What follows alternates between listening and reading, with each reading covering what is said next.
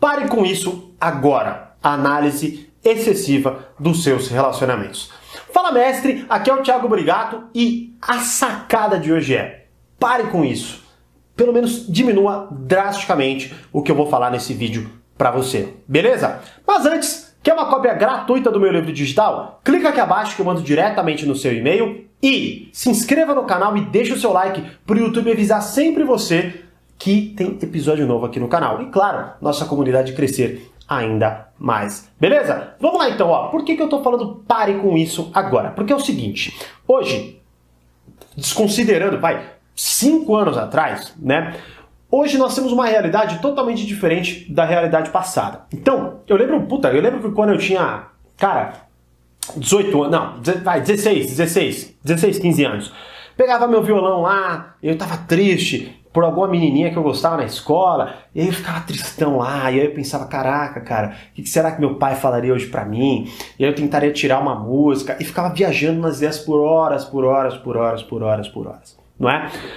Hoje, não é mais assim. Hoje, se eu pegar a mesma realidade, o que eu acredito que eu faria, né, com as informações que eu tinha, eu com 15 anos hoje, né, sem saber o que eu sei hoje, eu provavelmente iria no YouTube perguntar tal pessoa fez tal coisa, o que isso significa, né? Ou eu poderia, por exemplo, ir lá no Instagram da mina que eu gosto, eu poderia, sei lá, ir no Face dela, ou eu poderia ir lá no WhatsApp e ver o status, eu poderia fazer uma série, uma série, uma série, uma série, uma série de coisas. E tudo isso cai no quê? Na análise excessiva de relacionamentos ou de alguma coisa.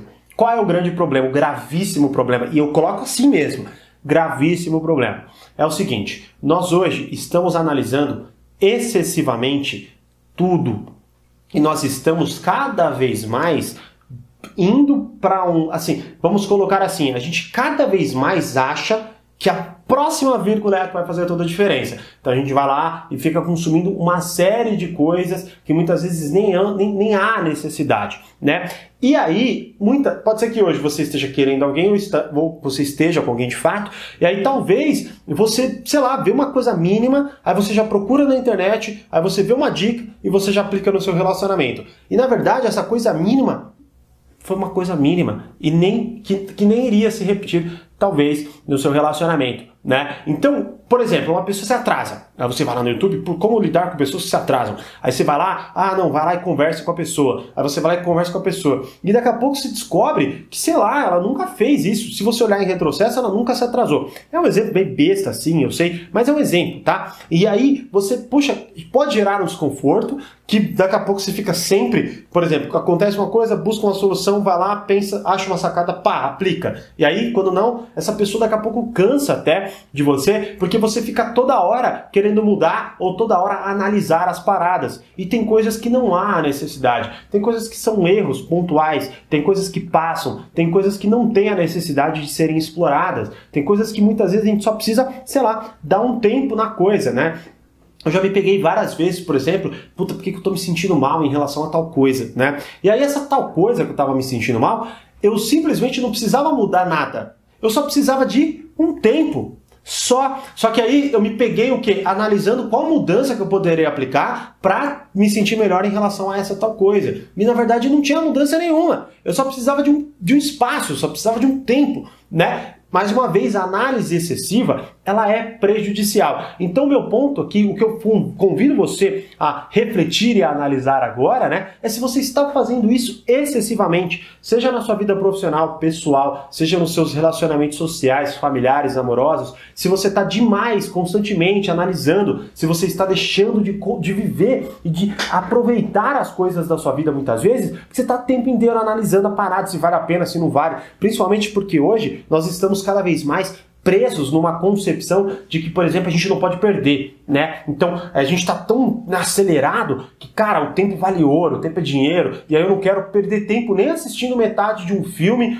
É, é por, exemplo, pega aí, ó, análise excessiva. Abriu Netflix e, cara, demorou meia hora para achar o filme que você quer, porque você não quer perder tempo assistindo um filme ruim. Só que daqui a pouco você vai lá e assiste um puta filme ruim, e na verdade você perdeu o quê? Duas horas e meia. Meia hora de procura idiota e uma e duas horas que o filme foi ruim, por exemplo. Você só vai saber se você fizer, né? Se você assistir de fato. Então, Cuidado com a análise excessiva, é o convite que eu faço para você, é algo que eu tô cada vez mais aprimorando, porque eu, como estudioso da parada, tenho que tomar muito cuidado para não fazer isso, né? E até que sai esse vídeo sirva ainda mais para mim do que para você, né? Então olha só que louco, eu falo coisas aqui que eu preciso constantemente também melhorar e estar atento, porque a coisa só se torna natural e talvez até que nunca se torne tão natural. Sempre precise de ajuste, porque as coisas são assim, né? E muitas vezes a gente só precisa de uma pausa e não de análise excessiva da parada.